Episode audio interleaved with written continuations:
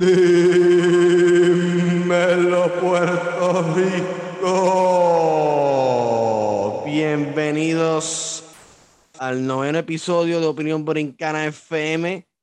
Nuevamente trayéndoles un episodio más de nuestro podcast. Y nada, le habla a su amigo Johan.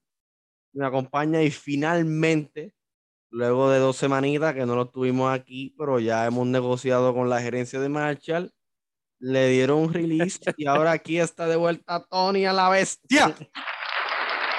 La que hay, ¿cómo está la vibra hoy? ¿Cómo está la vibra hoy? Muy contento. Estamos, muy bueno, muy bueno. Estamos, estamos iguales. Estamos bien contentos, bien emocionados. Este, y me acompaña el titán de Cabo el gran Ani Adam. Ani Adam. Eh, estamos en vivo, Ani, no te estamos El productor no arregló el micrófono. No, arregló el micrófono. No hizo su asignación en el técnico Jafi. Rafi, este, ponte el día, Rafi. El día me estás dañando el programa, chico, eh, y la tienes con, con Ani Adam, su micrófono. Ani, ahí ahora, chécate ahora. Y ahora me. Ah, ah, todavía, todavía, todavía. Yo creo que aquí vamos a tener que repartirme este memo de Tony. Porque, ya, ya, ya, llevamos dos semanas con el problema del micrófono y tengo que hablar con, con Jafi. Pues, Rafi no quiere cooperar, Rafi no, sé. Rafi no tiene que cooperar. ¿Tú le pagaste a Rafi fue? ¿No le has pagado eh, todavía? No sé, y, las nóminas están corriendo, eso es lo que me está viendo. Están, están, apretadas. Están apretadas, están apretadas, pero están corriendo. Hablé con finanzas y tan, pero nada, a lo que es el producción. Sí, lo que Rafi le, ¿verdad? Le, le ahí el micrófono. Exactamente. ¿Cuál es el tema de hoy? ¿Cuál es el tema de hoy? A lo que producción le arregla el micrófono a nuestro Ani Adam, el, el maestro de Cabo Rojo.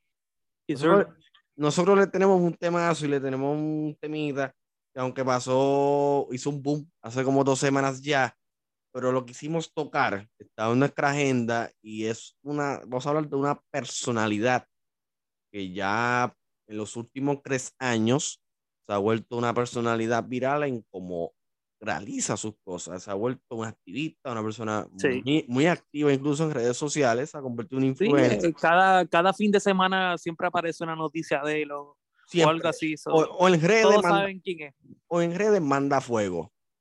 Y hoy vamos a estar hablándoles sobre la figura, y de eso se tratará este noveno episodio Vamos a hablar sobre la figura de Eliezer Molina y vamos a estar conversando si su forma de hacer activismo, si su forma de, de, de, de, de ¿Cómo proyecta el mensaje? Exactamente, y su forma de involucrarse en la política de la jungla, eh, involucrarse, perdóname, involucrarse en la jungla política borincana es una forma ideal y que si funciona. Y moral también, porque eh, eh, eh, también es un peligro también, ¿verdad? Llevar e, ese mensaje que podría también ser negativo y tantos ojos ven lo que él hace y sí. lo imitan y es, es, peligroso, ¿verdad?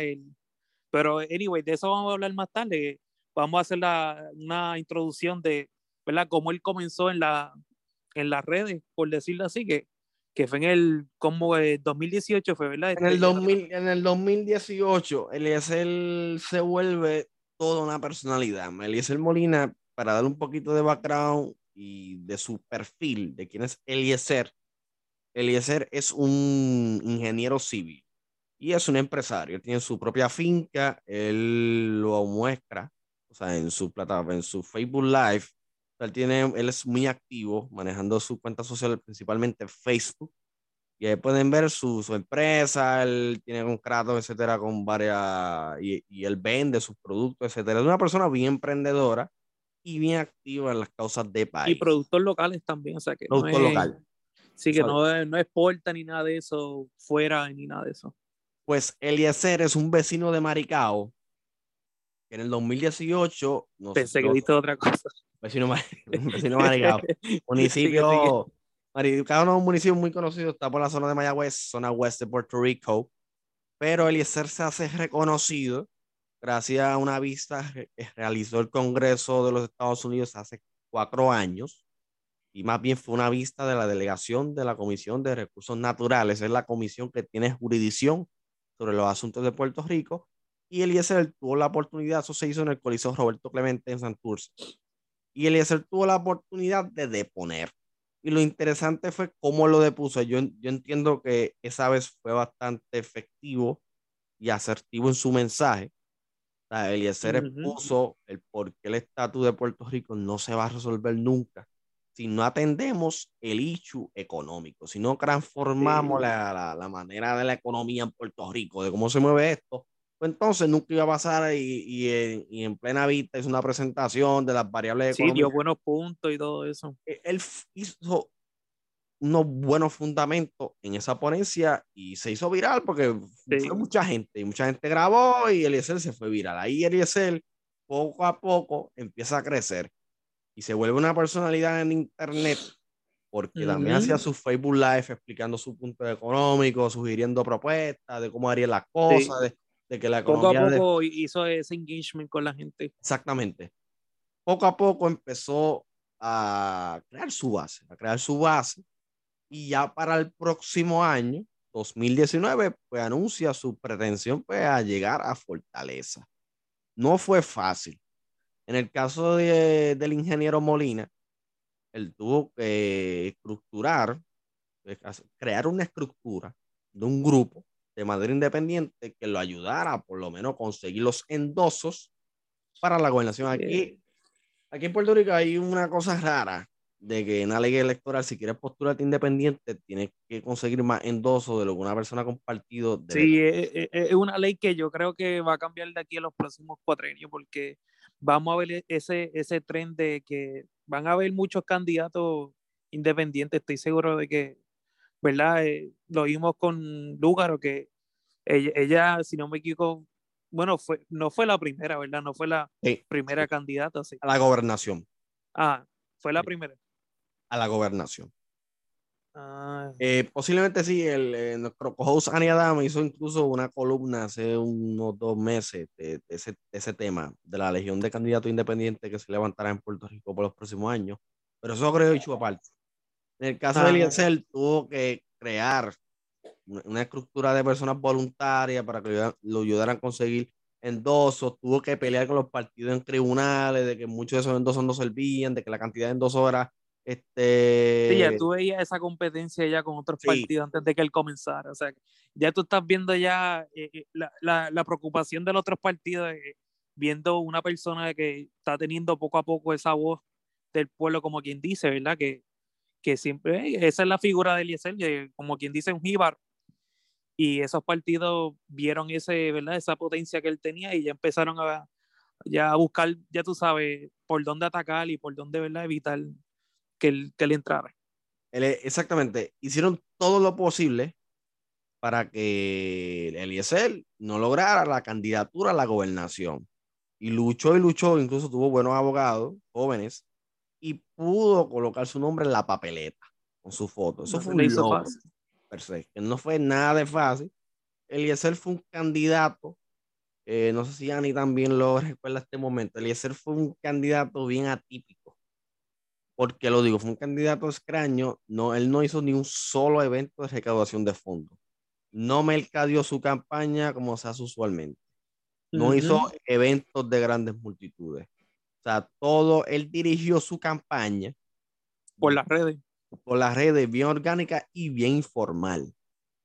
O sea, no fue de que no, no, vamos a hacer un evento, el candidato le hizo la campaña, le hizo Sí, no fue como, como a nivel de lugar. No, no, no. Lo de Lúgaro fue una cosa extraordinaria. Fue una mezcla de las dos cosas. Por lo menos, si comparamos las dos candidaturas independientes, las candidaturas, no las personas, para que nos estén escuchando, la, de Lúgaro tuvo mucha mejor dirección. Sí, era más organizado. es que también Lúgaro tenía también esa experiencia sí. poquita en la, no en la política, pero en, esos temas. Y, y se jodió bien. Sí. Se rodeó de personas bastante capaces y competentes y crearon una campaña maravillosa que uh, hizo historia en el 2016. Pero en el caso de Eliezer fue mucho más informal. Él, pues, si él quería hacer algo, pues él decía, mira, este, Gombo, mañana voy a estar en el Mojoro hablando sobre esto. O sea, era algo bien informal. No eran eventos. Incluso, no, como mercadeó de la campaña, él como dio a conocer su plataforma, él nunca tuvo una plataforma formal escrita. Eso es lo interesante. O sea, él siempre si le pregunta, mira, ¿dónde yo puedo conseguir tu idea, tu plataforma? No, no, no busca mi, mi video en, Facebook, mi live, y ahí va a saber lo que yo pienso de quitar tema. Incluso mi hermano tuvo la oportunidad de conocer a Eliezer aquí en Santa Isabel, parte de la visita que hacía Eliezer en Me acuerdo, me acuerdo, Y tuve yo tuve la oportunidad de conocerlo, pero piché. O sea, yo me acuerdo que yo tenía otro compromiso más importante. Y, pero una persona bien informada ese día fue picada. Eso es lo cómico. Que fue picada, darle medallas encima. Mi hermano le preguntó que, cuáles son sus posturas acerca de unos temas de seguridad. Y lo que le, se le dio un mogollón de cosas, aparte que estaba picado. Ese es el nivel de, de, de, informalidad que Eliezer Molina dirigió su campaña en el 2020. Sí, no es, tu, no es un candidato, ¿verdad? Per se este, eh, común, por decirlo así. Fue un candidato atípico en el todo, en el, todo el sentido de la palabra. O sea, la manera de expresarse, la manera de vestirse, no seguir una etiqueta, nada. Él, fue él. Pero con todo y eso, ¿verdad?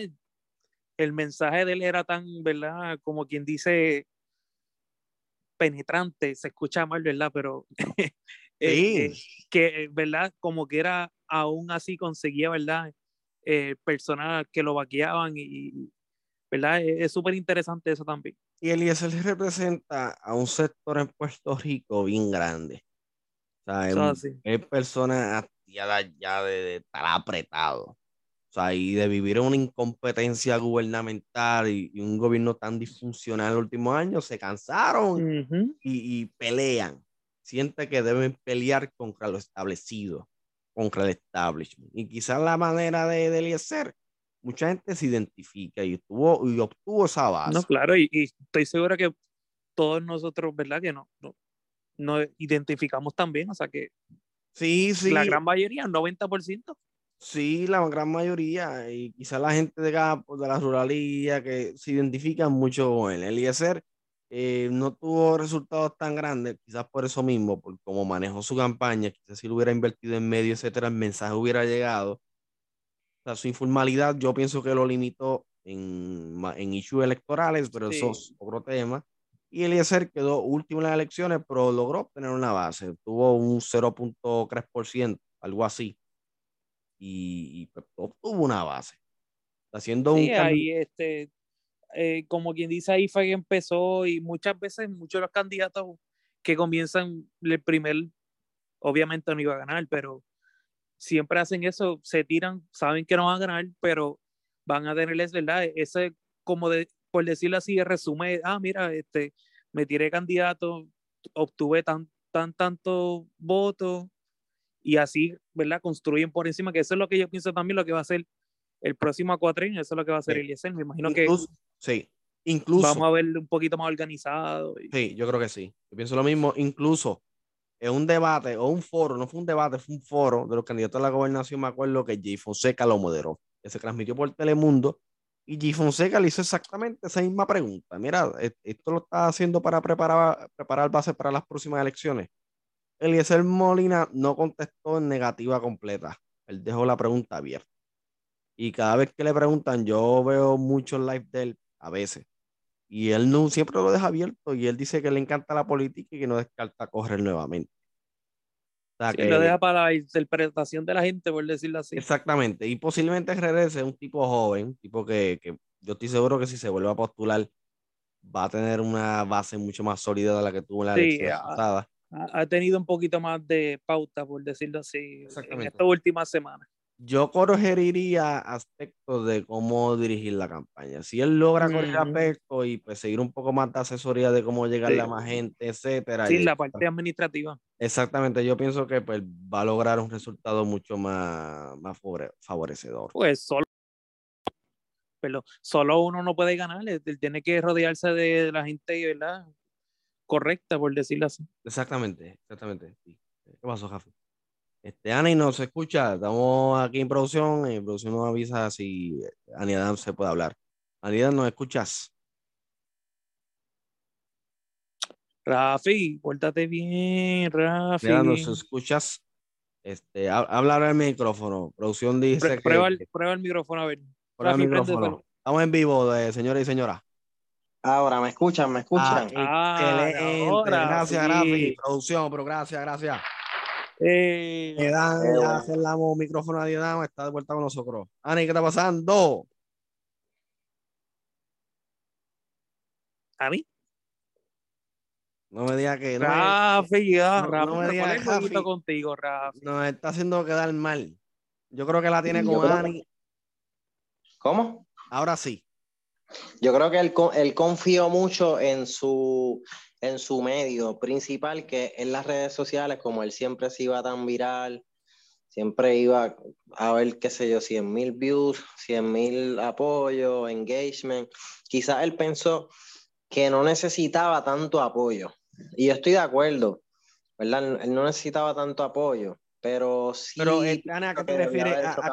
Ani, ¿para qué te refieres que no necesitaba tan, tanto apoyo? Bueno, poniéndome, quizás poniéndome en su percepción, en la de Eliezer Molina, como que él vio tanto auge en las redes sociales que él pensó que lo iban a apoyar de la misma manera que en las redes sociales. Ah, puede ah, ser. Ah, que por ejemplo, que esos 100 mil que vieron, él pensaba que esos mismos 100 mil iban a votar por él. O sea, él pensaba, sí, él pensaba que un like era un voto. Por decirlo así, pues él tiene una idea de cuántos van a votar por él porque apoyan su apoyan lo sí, un estimado, sí, eh, los números, ¿verdad? Jugaron un poquito. Eso es otro, ¿verdad? Otro buen punto también que yo creo que también Ani tiene razón que puede ser eso, que también los números que él vio le jugaron con, con la mente. Él dijo, eh, tengo un millón de views, ¿para qué tengo que hacer campaña? ¿Para qué tengo que gastar dinero? Si ya yo he hecho, ¿verdad? Y, y me, me imagino que también cogió de ejemplo ¿verdad? a lo que hizo Lúgaro, que también se trepó en ese mismo barco y él pensó que le iba ¿verdad? a funcionar también. Las redes sociales crean falsas percepciones. Sí. Las redes sociales son una burbuja. Eso hace. O sea, usted se pone a ver, vamos a... Es bueno y malo. Exacto usted se pone a ver la cuenta de Facebook. ¿Por qué yo lo digo? Porque yo hacer mi cálculo político en el 2020 a base de las redes sociales. Eso es un total error. Yo mi cálculo político, este, yo, yo coloqué a Alexandra Lugar en una posición bastante oportuna para lograr robar la elección y ganar. Yo también, yo también. Sí, aunque es una herramienta, ¿verdad? Bien poderosa y grande, pero no lo es todo. No, es, no es, ¿verdad? Es, es, otra manera, ¿verdad? De, de, de proyectarse y, y, ¿verdad? Y irse por los ojos, ¿verdad? Y, y, oídos jóvenes, pero no, ¿verdad? Eh, la gran mayoría de Puerto Rico también, la gran mayoría son gente adulta, este, mayor. vieja. Sí, quise decirlo lindo. y si vemos la diferencia entre Lugaro y Eliezer, Lugaro hizo lo que tenía que hacer Eliezer, hizo una mega campaña cuando se fue independiente el, el primer cuadro, no me recuerdo si es 2016, ¿verdad? Sí. 2016. Ella hizo la mega campaña, trajo las la banderas esas negras. Sí, mezcló los dos mundos. No, no, ella hizo un, ella hizo un, o sea, una mezcla de marketing brutal. Sí, se fue para la universidad también que Sí, más invirtió en, lo físico, en lo tradicional, que si pancarta, una cosa brutal, y por eso vimos que a pesar de que no ganó, cogió, qué sé yo, 100 mil y pico de... 175 mil votos. Sí, sintieron la, la, la, presión. 175 mil votos. Chacho, que nadie en la vida independiente había logrado eso. Para una, para una candidatura sin ningún tipo de estructura, ella la supo formar de cero, pudo recaudar, pudo, pudo invertir en medios, pudo hacer venta y así general y, y los resultados se vieron. yo te digo que yo la veía ella bien fajada, pero te digo que una cosa bien brutal, ella en las protestas de la UPR y todo eso, yo la veía ahí buscando firmas, buscando votos, orientando. y, y, con todas las alegaciones, ¿verdad? Que ella tenía, que me imagino que algún político le tuvo que haber sacado. Como quiera, ¿verdad? La gente votó por ella, entiende que es el tanto el poder que ella tenía, porque fuese otro candidato, si no hubieran votado por esa persona. Es que yo considero que Alexandra Lúgaro tiene una capacidad extraordinaria en defenderse de los ataques, de las controversias que surjan. Yo creo que. Como que es licenciada, ¿verdad? Sí, es que yo he visto abogados más flojos y no saben defenderse. Mira, Luis es abogado. Pero Alexandra Lugaro sabía defenderse con vehemencia. Palabra dominguera. Y, y quizá eso le creaba a la gente credibilidad. No, esta mujer se defiende así, sabe explicarlo, desmenuza su controversia y sí, eh, aclarar todo. Era, era cojonuda, por decirlo sí, y por eso yo la respetaba mucho, sabía defenderse. Y por lo menos la, la, campaña 2020 del lugar bajo el movimiento Victoria Ciudadana para mí fue un fracaso en comparación al 2016. Pero hizo, hizo ese downgrade porque, ¿verdad? Downgrade terrible incluso teniendo más elementos a favor.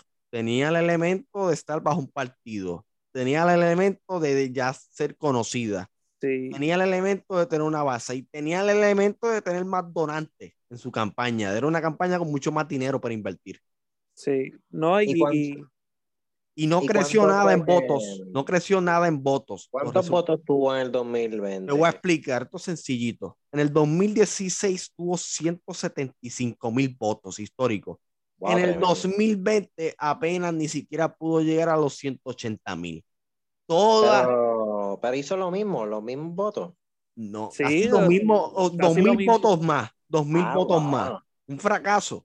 Aunque en parte también bueno, pero una mejora, una mejora de mil votos. No, eso, perdóname, pero de una campaña de, de, casi 200 mil votos a solamente generar 2 mil votos más, eso fue un fracaso. ¿Por qué yo lo digo? No, sí, sí. Y, y, lo que pasa es que yo, ¿verdad? Yo le echaría no la culpa, pero uno de los factores, ¿verdad? Que puede ser es, primera, ¿verdad? Esa del, del ¿verdad? Que ella, ella habló tanto de, de, de, de no ser un partido, de ella, ella, ¿verdad? Exactamente. habló tanto de no formar partido, de estar independiente. En contra de la partidocracia, etc. Ajá, y el próximo gobierno que venga con eso de partido. Victoria Ciudadana. No aplicó lo que ya predicó.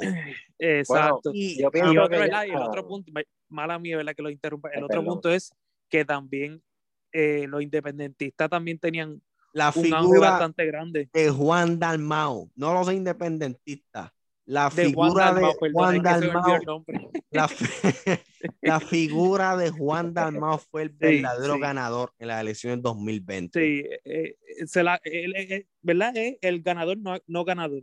De un partido de, un partido que promediaba las últimas tres elecciones 15 mil votantes a llegar a los 170, casi la misma cifra de lugar en el 2016, a los 174 mil electores Ahí tú sabes que fue un crecimiento exponencial y fue la, la figura de Juan Dalmao. Con mucho sí, menos que, que es otra, otra razón el por qué obtuvo ese resultado también. Sí, pero yo pienso que además de eso, o sea, mucha gente se fue para, para independentista y votaron por Dalmau, pero eso yo tengo que mencionar dos razones bien importantes, porque el lugar o el uno de los problemas grandes que tuvo en cada candidatura es que tuvo una controversia justo antes de las elecciones. Eso, por ejemplo, eso viene con las elecciones. Sí, exacto. Por ejemplo, sí, por ejemplo, en la primera, que no creía en Dios. Nos lo dijo justo antes de las elecciones y ahí, muchachos, que sacaron el audio, eso la destrozó. Y creo que era también unos contratos que ella tenía, algo así también. Que era esas no, no, pero ya nunca le encontraron nada, ya le hicieron una investigación. No, por eso sí.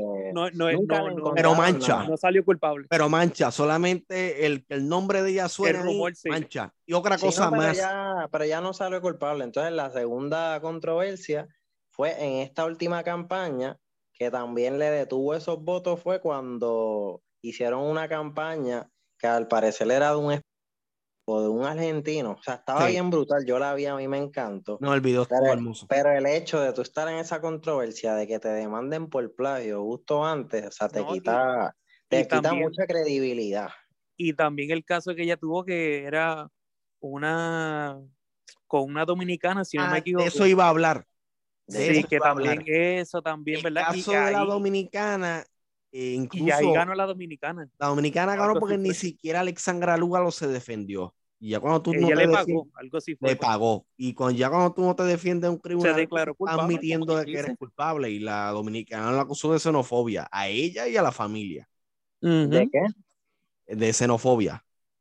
¿Cómo va a ser cuando racista, racista, Sí, sí. de racista, Sí, pero por ser sí. dominicana. Sí, pasó. Y pasó un mes Que de era no, Cenicienta era, ¿verdad? Así era ella, ama de casa, era la Era, eh, trabajaba en la empresa de Lugaro, en Américo Ajá. Asociado. Se llamaba la empresa de la, la empresa Ah, pero familiar. no necesariamente fue, fue por culpa, o sea, no, digo yo, no necesariamente fue el húgaro la que la trató así, a lo mejor fue alguien de la empresa o algo así. No, eh, la demanda, no, no, fue, la demanda específica que fueron sí. Lugaro y, lo- y los papás.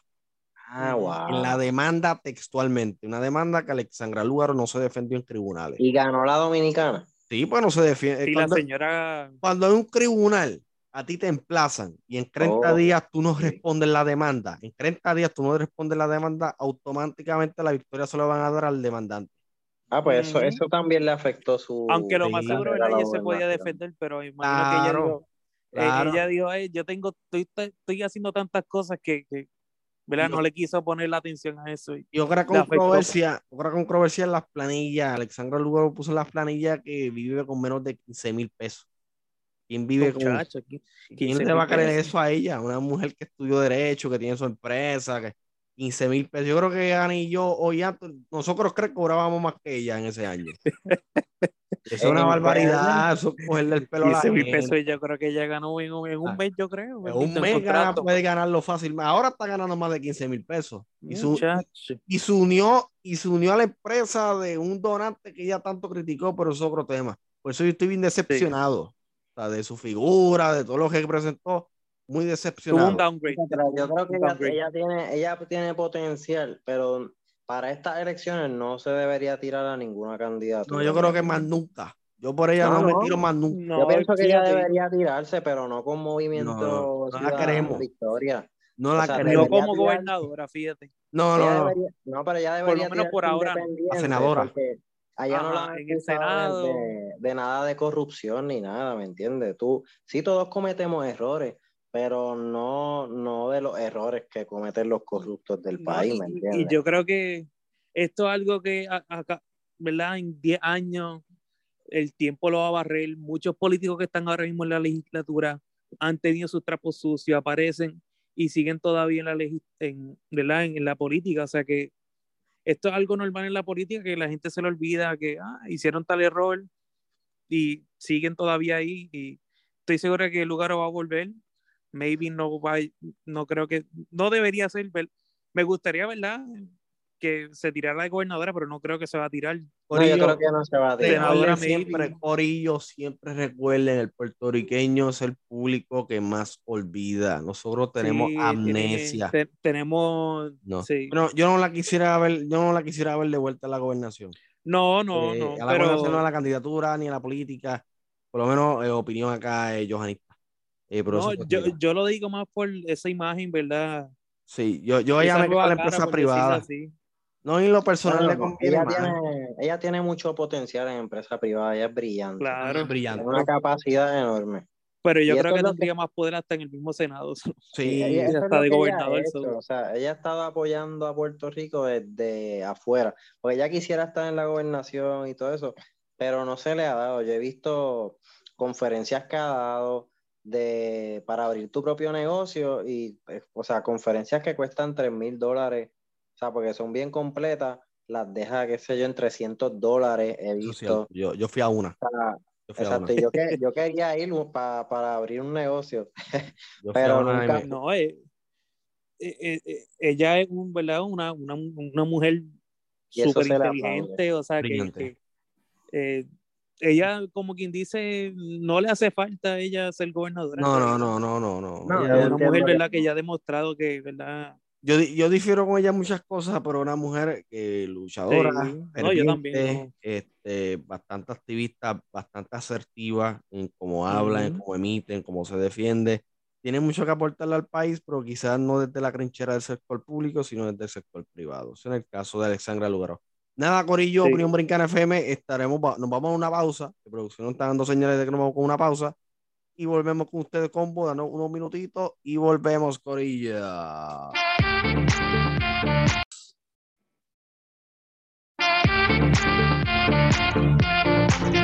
Corillo, estamos de vuelta, volvemos luego de, de esa Como pausa, si no hubiera pasado. de esa pausa comercial.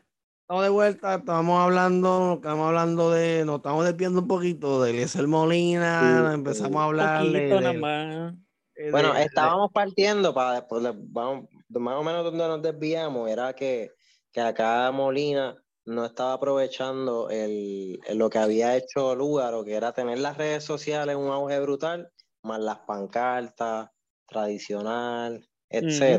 Que yo Complementarlo. pienso que el Eliezer podría llegar a 100 mil fácil si hace lo mismo. Mm, eh, yo opino diferente, pero yo, yo distinto, yo distinto, Sí, distinto, yo- yo, yo distinto, pero está cerca, está cerca. pero no lo dudaría tampoco, o sea, No, que no, no, me sorprendería. No lo dudo, ¿por qué? Porque quizás de aquí al 2024 la decepción del puertorriqueño siga creciendo tanto que se van a ir por candidaturas así, por movimientos que no sean ni rojo ni azul y, y para buscar opciones, quizás Eliezer Molina pudiera capitalizar en la desesperanza del puertorriqueño.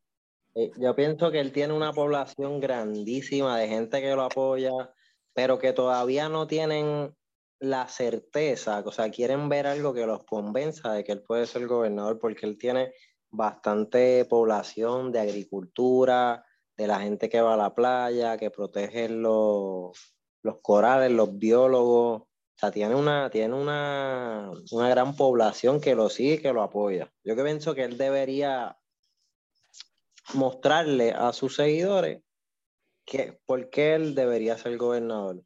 Yo, yo creo que Eliezer debe cambiar la forma, debe cambiar de estrategia, debe complementar sus tácticas con otras y él va a ver cómo su base va a crecer. Yo creo que yo eliminaría tanto el pelear con otros políticos, irse a las protestas y faltarle respeto a funcionarios. En parte entiendo su frustración y furia, pero tampoco no podemos cruzar la línea de la diplomacia. Sí. Sea, debe buscar, debe este, Se va un poquito en ese, ¿verdad? Como anarquista casi. Sí, o sea, A veces eh, no le estoy diciendo anarquista, pero como que Puede no te entiendo. o sea, yo, te, yo te entiendo. O sea, yo, yo no percibe de Eliezer, o cualquier persona, si uno analiza acá, Eliezer se quiere proyectar como un revolucionario. ujú, Quizá como un revolucionario al estilo Che, este, con ese estilo de confrontación al sistema. De que es un peligro, by the way. Es un Se puede llevar a peligro. mucha- específicamente lo que no queremos. Te voy a explicar por qué. Porque ahora mismo Cuba, o sea, tuvo ese, eso, es, esa acción agresiva en contra de Estados Unidos y hasta ahora Estados Unidos no lo ha perdonado.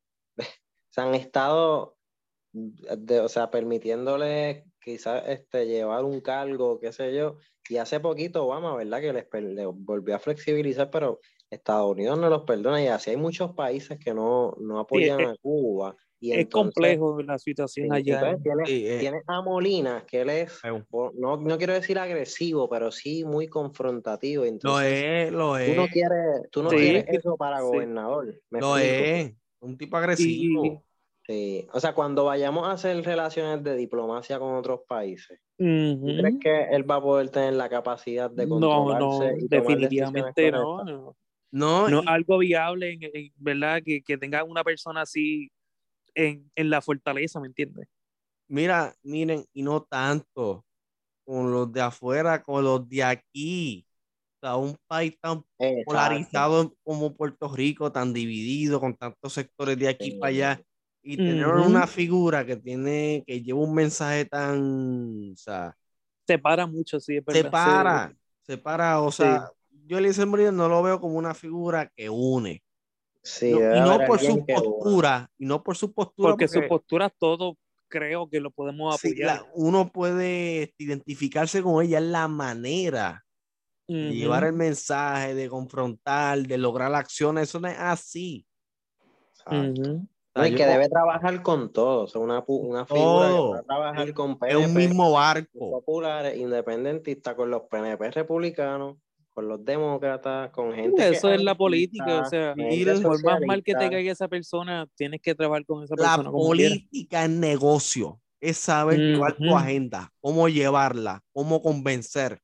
El Yes, negocio es, es- es tener ese arte de la negociación y de convencer.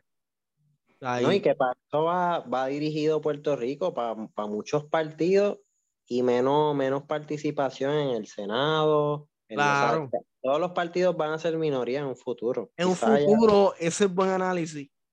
Sí, no es verdad, estoy de acuerdo. Esa división, esa división, esa proliferación, empezó este cuacrenio, hay cinco partidos, cinco, discúlpame, Sí, hay cinco movimientos representados en Cámara y Senado.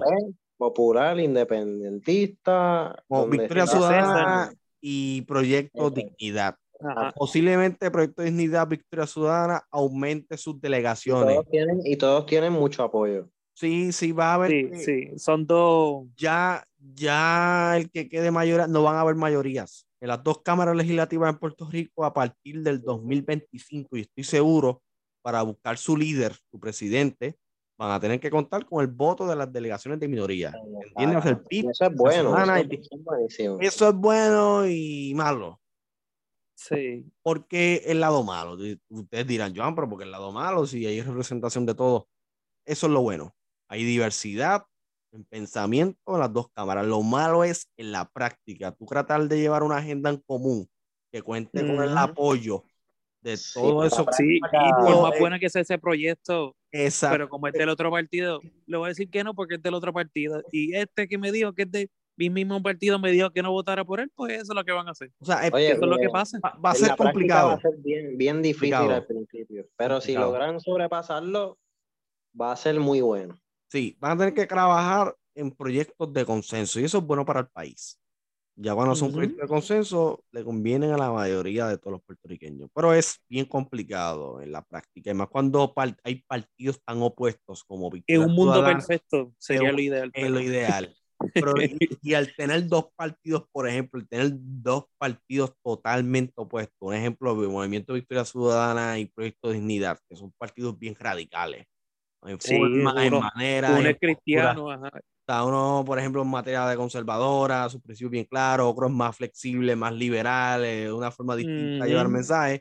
Ahí va a ser difícil tú pues, llevar un mensaje y una propuesta y una agenda en consenso. Y eso va a ser bien interesante a partir del cuadrenio que viene. Y los electores y los que nos están sintonizando tendrán la responsabilidad, eso es lo que quieren para el país y qué tipo de legisladores quieren en el Capitolio. Sí, eso es lo más importante que tienes que votar. Eso es así. Mucho más importante que un gobernador, que un gobernador lo que hace, eh, un gobernador en realidad lo que hace es dar la cara, hablar y ya. No no, no es tanto como, ¿verdad? como los legisladores. Exacto, en el caso de los partidos, el gobernador tiene que hacer lo que diga el partido, por, decirlo así. Cuando son, cuando son candidatos independientes, que es lo que yo siempre estoy ahí, push, push, es que ellos tienen libertad completa de escuchar la opinión de todos y llegar a un consenso, como hace un juez, como hacen los jurados. Escuchan aunque el también, y toman la decisión más viable. Aunque también como quiera, el mismo candidato, ¿verdad? Puede irse, puede decir que independiente, ¿verdad? Un candidato independiente, pero se puede tirar más para un lado, ¿entienden? Pero no, no lo dice, ¿verdad? y no, lo deja saber, pero se puede tirar más que El candidato independiente, ¿verdad? Si es independentista, PNP o popular, no debe desligarse porque tampoco él va a ser un robot allí a hacer todo lo que le digan. Él tiene que, ¿verdad? Tomar su postura, defenderla, pero respetar también la, las posturas de los otros. Eso es lo menos que hacen ahí. esa es la... se grita y tal. esa, es la, esa es la ventaja de ser un funcionario público independiente. Eh, no tiene esas limitaciones, eso lo estaba hablando con, con Tony al principio, antes de grabar el episodio. Y quizás pues no tienen esas limitaciones en cuanto a qué pensar, a cómo proceder, a cómo trabajar. Quizás estando bajo un partido, pues tienes que, pues, que defender sí o sí las posturas del partido, que las posturas sean consonas con las del partido, este, defender al liderato del partido independientemente si está totalmente de acuerdo o no. Pero yo por lo menos yo soy más pro partido. Este, creo más en, pertenecer a un grupo de personas que tengan un pensamiento alineado y en común. Se asesoran, hay beneficio mutuo, etcétera. También hay beneficios siendo independiente, pero ya eso lo... Ah, ambos tienen su, su pro y contra. Ambos tienen su pro y su contra. Y el gobernador debe tener su, su gente de confianza al lado, claro está Pues si no, no va a poder funcionar. Ah, no, sí, No, y sí. bien que cobran. Eso. No, el los ayudante, el ayudante, el ayudante. ganan, ganan más que él, ganan más Ah, que no, él. claro, pero fíjate, yo, yo entiendo esa parte, pero yo por mi parte pienso que el trabajo político debe ser voluntario. ¿Por qué? Porque es un servicio. Porque es un servicio, yo pienso que debe ser voluntario, ¿verdad? Un, en que un le paguen la- Que le paguen la, no, Yo- que, que le paguen la casa, qué sé yo, el carro y algunas Eh, dietas y cosas, pero Bueno, muchos muchos hacen que le dan la fortaleza, cho, ya con eso Ujú.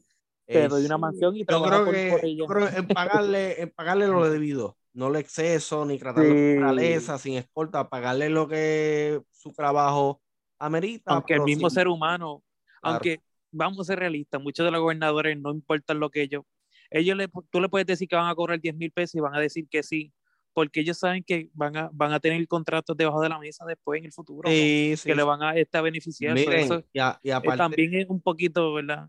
Y no todo es dinero, o sea, también el poder, la, el reconocimiento mediático, el tú Y mucha esa gente narcisista también. so, Sí, sí, es una te cosa, encanta estar en la cámara y sí, es una cosa bien, una cosa bien interesante. Nada, Corillo, este ha sido un- no por cortar el tema así de cantazo, pero ha sido un, un noveno episodio totalmente, se ha disfrutado mucho la conversación. me la Larguito, mucho con- larguito, ¿verdad? ha sido una ha sido conversación. larga, pero a mí, a mí me ha entusiasmado mucho este tema. Sí, no, me ha Sí. encantado, me ha encantado. Sí, y esperemos que los que nos hayan sintonizado igualmente lo hayan disfrutado, solo se hayan ido en el viaje, en el análisis, en la opinión de cada uno, que por lo que pueden ver, pues tenemos posturas que quizás que coincidimos en muchas y que en otras, pues no tanto, pero de eso se trata opinión Ujú. brincana, en donde cada uno de sus integrantes puede emitir su opinión conforme a su conciencia. Y eso se trata. Queremos excusar a nuestro cuarto integrante, al gran Pola, lamentablemente, pues eh, no tuvo, eh, producción no pudo este, cuadrar bien su conexión, etcétera, pero estará nuevamente. Rafi fallando. Rafi está, hay que hablar con él, hay que hablar con recursos humanos porque no me está gustando el trabajo de él en las últimas dos semanas, pero ya luego de estas grabaciones, pues eh, lo, nos sentaremos con él a dejarlo. Oye, Ra- Rafi me censuró en el podcast pasado. so, pues no, por eso digo, Rafi, Rafi está Rafi- caliente, está en la silla Sí, caliente, Rafi. Está caliente porque apenas dejó hablar a Ani Adam. El episodio pasado, Ani Adam, menos mal que regresó aquí, tuvimos casi 10 minutos sin él, pero le dimos un limazo aquí en vivo. y pues Sí, Ani por eso Adam- fue que tuvimos ese break porque Rafi ya no estaba molestando tanto Sí. y tenía Sí. como, ¿verdad? Llamarle Oye, la atención. pero, sí, pero hoy, resol- hoy resolvió. Rafi, te queremos, gracias. Sí, gracias. Rafi, Sí, Rafi, Corazón. de verdad, un abrazote. Eh, aquí, le, antes de terminar estas grabaciones, yo quiero mandar mi- mis saludos, los acostumbrados saludos que siempre mando. Quiero enviarle un saludo y un abrazo a mi compañero de trabajo y un grande, al gran Cristian Daniel Hernández. Gracias por sintonizar el programa, la gran Noelia. Muchas gracias a los compañeros ataballenses, muchas gracias. Y Corillo, si quieren enviar un saludito a la familia, una amistad o jevas que tengan. bueno, pues nada, un saludito, ¿verdad? A esa gente que ha escuchado y nos, nos ha apoyado, ¿verdad? Este, déjenos saber en los comentarios qué quieren escuchar, qué piensan, ¿verdad? Sobre el tema de hoy, quién, ¿verdad?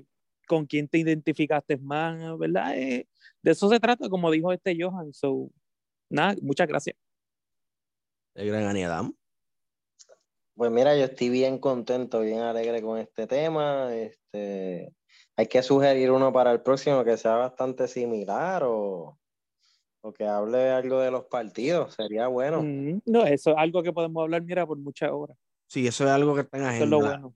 La política en Puerto Rico siempre despierta pasiones y son conversaciones que si uno se va en el viaje, pues no, no van a hacer, no van a poder grabarse porque van a durar tanto las conversaciones que de- Exacto. va a ser No, que un. Una un serie tema. ¿verdad? Con, con visión, con futuro, con, Sí. con miras de unión, ¿me entiendes? Que ese es el Claro, de cada tema, poder aportar un poquito a, a lo que nosotros creemos que sea bueno, que puede pasar. Así. Y de eso se trata opinión borincana. No solamente comentar, analizar lo que está pasando en temas sociales, en temas Y políticos. escuchar, y escuchar. También escuchamos y también tratamos de proponer. No somos expertos, no somos, pero sí somos jóvenes que nos interesa grandemente. El bien este, del país.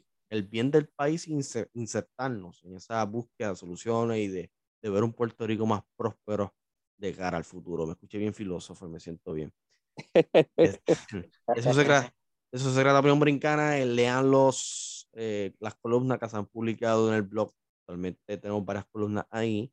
El sábado pasado pues, tuve la oportunidad, no sé si ustedes la leyeron, pero que sí. Sí, sí. Pero se están publicando columnas de nuestras opiniones. Yo publiqué una acerca de lo del hecho del plebiscito, que eso quizás en otro episodio lo podemos hablar. Pero nada, yo este, Ani, muchas gracias, este, Tonian, muchas gracias por habernos acompañado en este maravilloso episodio. Eh, al corillo de, de Opinión Brincana FM Nation. Eh, el próximo lunes. Eh, volveremos con el décimo episodio y con el. Hay que hacer algo para ese episodio, porque ya es, mira, doble dígito. Doble dígito. Doble dígito, ya llevamos más de dos meses grabando. Un aplauso, un aplauso, viene, viene. Un aplauso por eso. Ya vamos a celebrar. Eso hay que celebrarlo. y Corillo, nuevamente lo he dicho desde el episodio 7 o 6, pero estamos pronto de vuelta con las producciones en vivo. Yo sé que muchos lo están pidiendo. La logística es un poco retante y complicada, pero se va a dar. Se va a dar. Promete, promete. Promete y estaremos de vuelta con mucha fuerza y con mucha fiebre, como estamos acostumbrados. Nada, Corillo, muchas gracias. Eh, un abrazote, un besote y que Dios los bendiga. Corillo. Chao.